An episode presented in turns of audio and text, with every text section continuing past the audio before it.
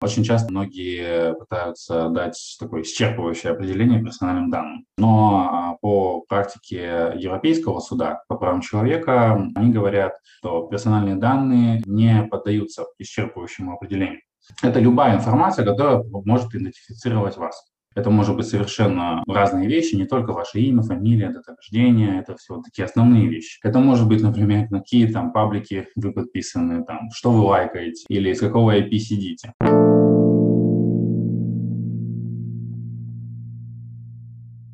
Приветствую вас, уважаемые слушатели. С вами снова подкаст э, «Территория медиа. Щепоточка и право». И у нас в гостях Арсен Абакиров, директор общественного фонда Human Rights Consulting Group, координатор коалиции нового поколения правозащитников – и экспертной группы по цифровым правам. Арсен, здравствуйте. Здравствуйте. А, спасибо, что стали гостем нашего подкаста. Ну а мы продолжаем знакомиться. Арсен, могли бы рассказать нашим слушателям немного о деятельности вашего общественного фонда и о коалиции нового поколения правозащитников? А, ну, а, общественный фонд Human Rights Consulting был зарегистрирован в прошлом году, в июне. И пока что это как новая организация, которая начинает только привлекать проекты. Цель — это развитие гражданского общества, увлечение в продвижении защиты прав человека. Здесь как бы достаточно широкий круг деятельности. Ну, в основном, конечно, приоритет фонда на данный момент — это цифровые права. Разумеется, мы еще сконцентрированы на изучении и внедрении различных типов и моделей менеджмента, некоторых приемов автоматизации и в принципе, использования информационных технологий. Здесь пока что так. Стратегическое планирование, все остальные вещи — это большой вопрос, и как бы этим мы еще и занимаемся. А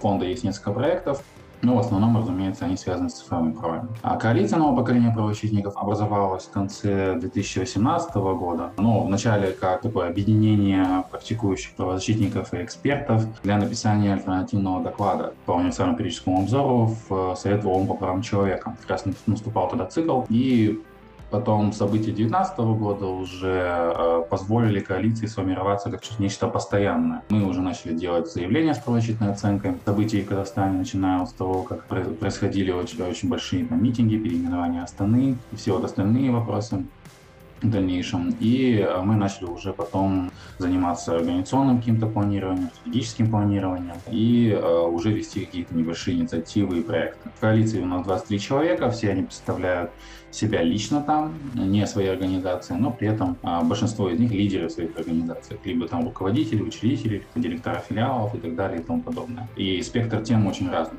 есть как э, права каких-то уязвимых определенных групп, так и какие-то гражданско-политические, социально-экономические права, то есть э, экспертиза у всех очень разная. Ну, касательно экспертной группы по цифровым правам, это группа формировалась в прошлом году, как раз когда э, множество поправок принимались нашим государством по регулированию цифровых технологий, и тогда возникла большая потребность в формировании какого-то сообщества экспертов, которые могли бы дать какой-то ответ, дать какую-то оценку и рекомендации в связи с вопросами, связанными с технологиями. И здесь э, мы столкнулись с тем, что сообщество некоторое начало появляться, но именно экспертное сообщество было разрознено достаточно, либо его вообще в принципе не было, потому что на те поправки практически никто не реагировал э, из правозащитного сообщества и гражданского сектора в целом. Об этом писали только СМИ и некоторые медиа. И объединились и начали уже анализировать, предлагать свои какие-то вещи, но мы тогда многое не успели. Так мы, пока мы собрались, пока мы начали планировать, пока мы начали обсуждать, э, эти поправки были очень быстро приняты. И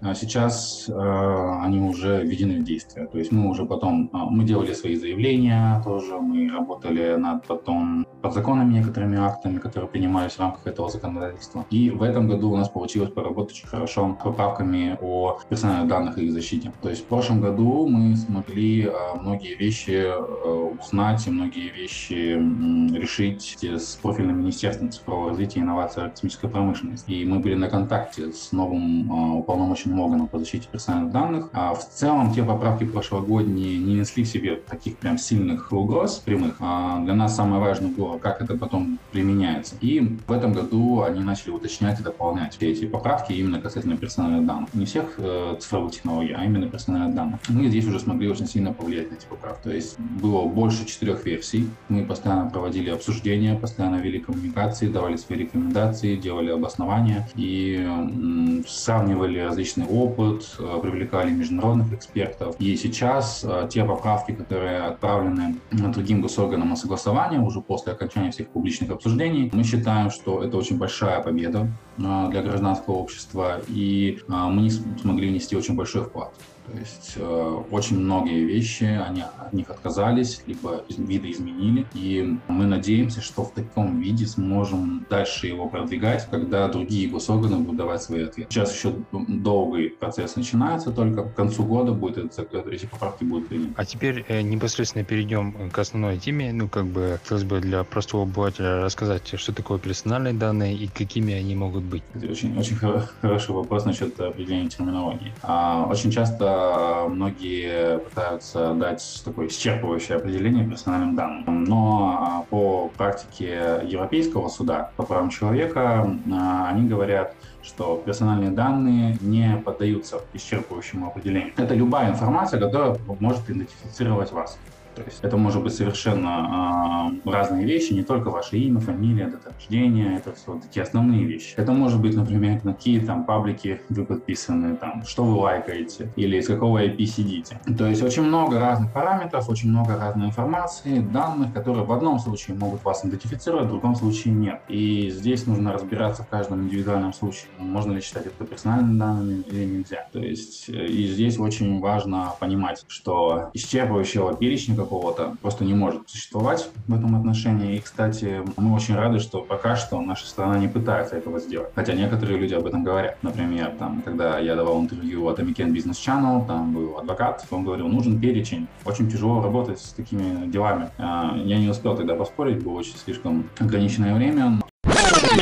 Я надеюсь, что подобных, э, подобные предложения еще не будут так сильно продвигаться. Учитывая, что пока что, исходя из нашей коммуникации с тем же министерством, они согласны с тем, что исчерпывающего перечня нет. Стандартом, да, а в нашем законодательстве, по сути, дается то же самое. Ну, если убрать всю воду, как бы стоит еще доработать это определение. Потому что там, по сути, если читать, то персональные данные — это персональные данные. Вот какие есть механизмы или способы защиты своих персональных данных от воровства и продажи? Также кто, по-вашему, часто становится жертвой мошенников вот, в, в отношении персональных данных, и как себя обезопасить в социальных сетях? Все это а, очень сильно взаимосвязано, в принципе.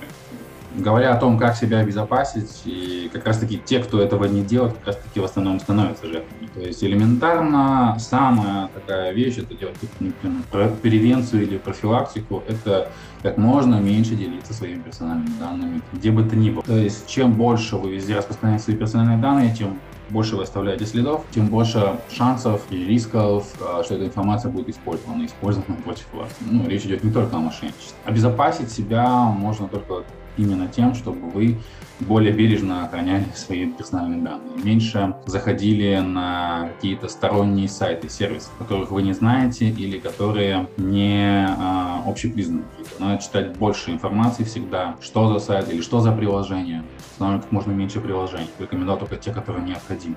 Потому что любое приложение — это потенциальный слив информации, причем очень большой. Сейчас очень часто может встретиться, что там какое-нибудь приложение будильник требует информацию, доступ к вашему микрофону, камере, э, доступ к вашему всему устройству, э, фотографиям, галереям и так далее. То есть а, нужно смотреть еще, какой доступ вы даете. И не только на телефоне, разумеется, на любых устройствах. Также здесь обезопаситься от того, что слив, идут сливы от банков, я не знаю даже как. как бы банки очень тесно бывают а, сотрудничают, некоторый персонал с э, мошенниками, поэтому здесь очень все сложно. Но самое главное тут а, понимать, как работает банк, с кем нужно связываться в случае критических ситуаций и не доверять сразу любому человеку, которому он позвонил и сказал, что там служба безопасности у банка, либо еще что-либо такое. То есть нужно всегда информацию перепроверять и никогда не делать поспешно. И, разумеется, если ваша информация компрометирована, каким-то образом нужно ее все время ну, менять. То есть, понятное дело, что вы узнаете, что ваш пароль логин от почты, например, пропал где-то, увидели. Там, сейчас, кстати, у Google есть такая, такие, такие сервисы, которые позволяют проверить,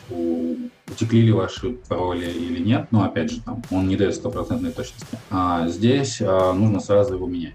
Вообще, лучше всего регулярно менять. То есть очень много профилактических мер есть в этом отношении. Ну и, разумеется, лучше стараться а, нигде не оставлять свои а, биометрические данные. Изображение лица, там, ваш голос, походка, отпечатки отпечатки пальцев, все это поменять практически невозможно, если оно будет скомпрометировано. А сейчас технологии, подделывающие и голос, и изображение, отпечатки пальцев, все это уже есть. К сожалению, сейчас оно уже достаточно доступно для мошенничества. Кроме мошенников, государственные органы, которые могут тоже злоупотреблять своими полномочиями и доступом к информации.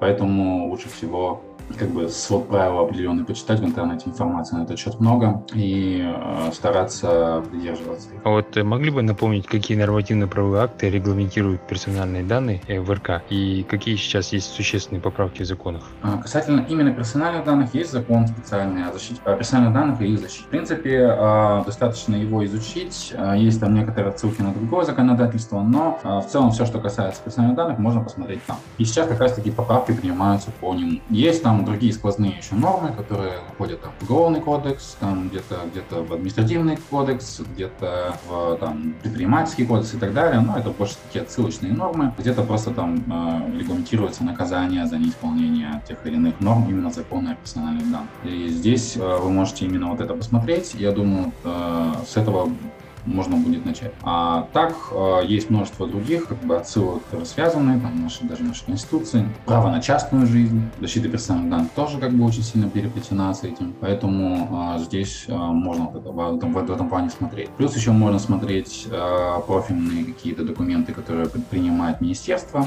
Это различные там приказы, например, положение о органе по защите персональных данных. То есть вот здесь уже можно копаться и копаться. Много информации получается. Плюс еще там как нужно будет смотреть, какой круг лиц, скажем так, в этом задействован. То есть сейчас как бы все старается максимально централизованно сделать, чтобы уполномоченный орган только этим занимался, но пока а, надзорные функции исполняет Генеральная прокуратура, типа закона о персональной данной защите, и а, некоторые дела на себя берет МВД.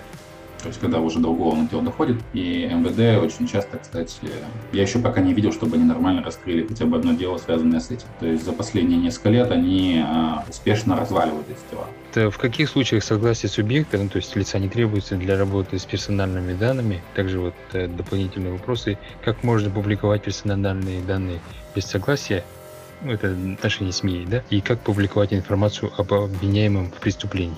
Довольно такой сложный вопрос, я имею в виду конец вопроса. Ну, вообще, в принципе, есть а, перечень случаев, исключений, когда согласие субъекта не требуется. Он прописывается ну, в законе о защите персональных данных, и а, сейчас а, он идет в этих текущих поправках. Есть перечень, перечень идет там, в том числе журналисты, СМИ, для творческой, литературной деятельности. Потом есть э, большой список. Они хотели сделать исчерпывающий список исключений. То есть раньше он был достаточно такой небольшой, и там, короче, и другие не, со, и так далее. Сейчас они решили этого расширить, и там написали там, для адвокатов, для правоохранительных органов и, и так далее и тому подобное. Ну, у вас ваш вопрос больше касался СМИ, медиа.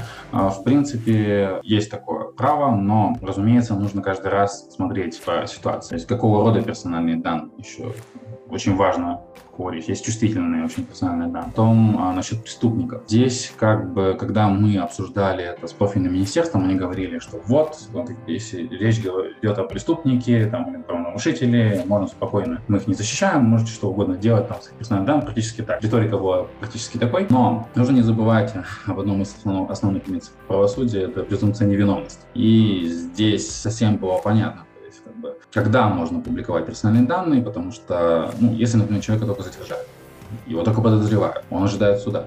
То есть, соответственно, здесь он пока что формально, юридически и согласно принципам презумпции невиновности, он еще не является преступником или правонарушителем. Плюс еще даже если есть постановление суда, есть еще апелляции, есть еще другие процедуры. И здесь как бы очень сложно об этом говорить, но я как правозащитник считаю, что э, нужно очень хорошо соблюдать презумпцию невиновности, потому что иногда э, СМИ ненароком могут повлиять на то, чтобы человек подвергся тому или иному наказанию.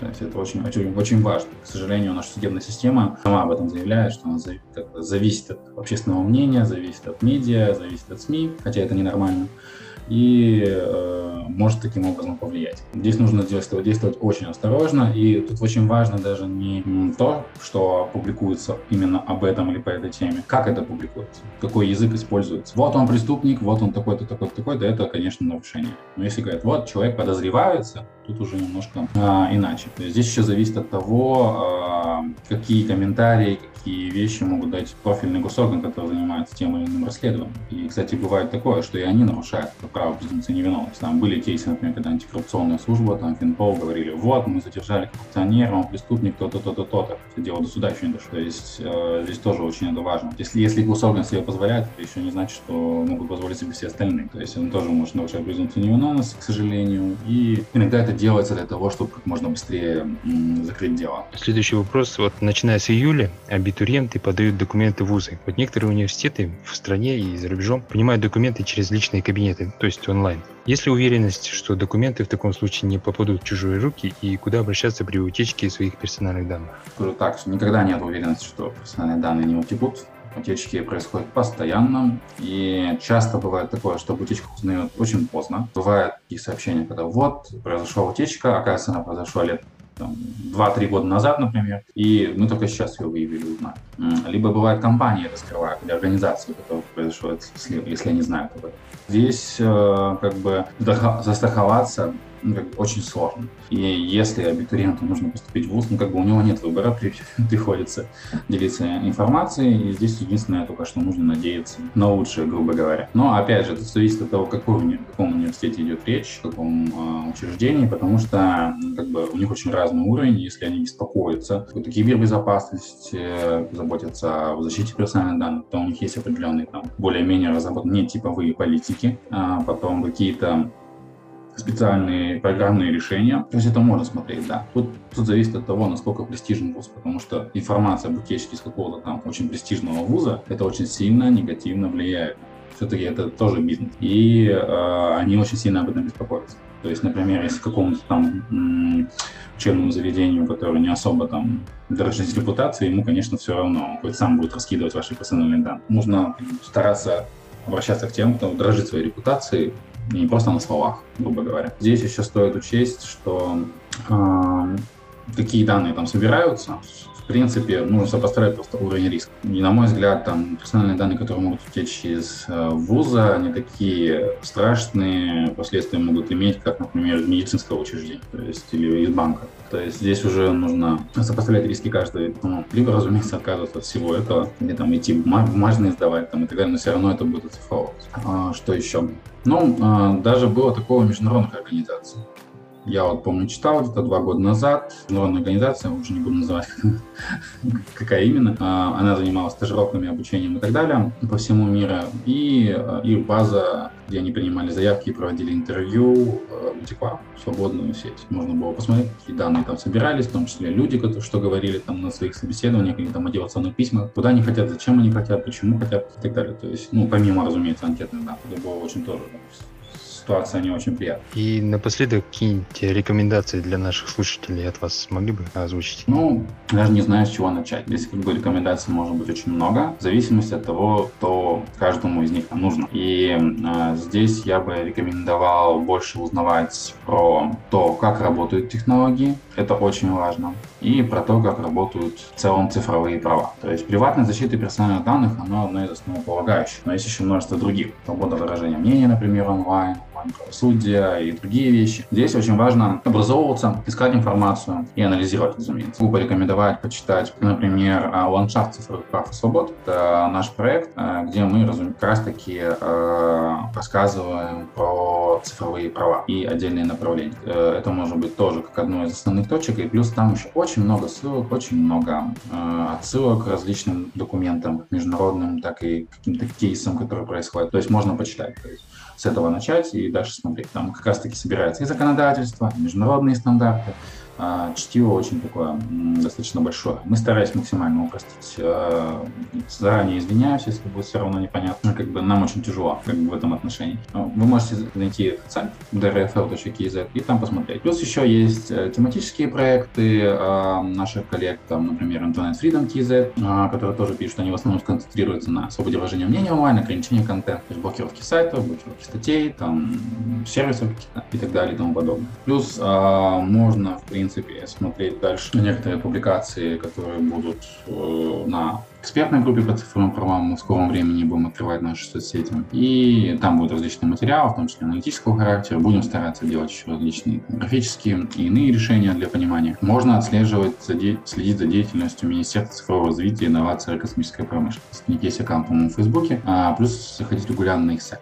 Они там публикуют все новости. Можно подписаться вообще, в принципе, на министра. Гад Мусин, у него есть соцсети, по-моему, ну, в Фейсбуке и в Инстаграме, и он регулярно пишет о том, что происходит сейчас. В принципе, ну, как бы верит в цифровизации и связанные с правами и так далее и тому подобное. Ну и, разумеется, если вы достаточно продвинуты, можете уже настроить как бы себе Google Alerts, например, чтобы он по ключевым словам присылал вам статьи каждую неделю или каждый день. В этом плане возможностей много.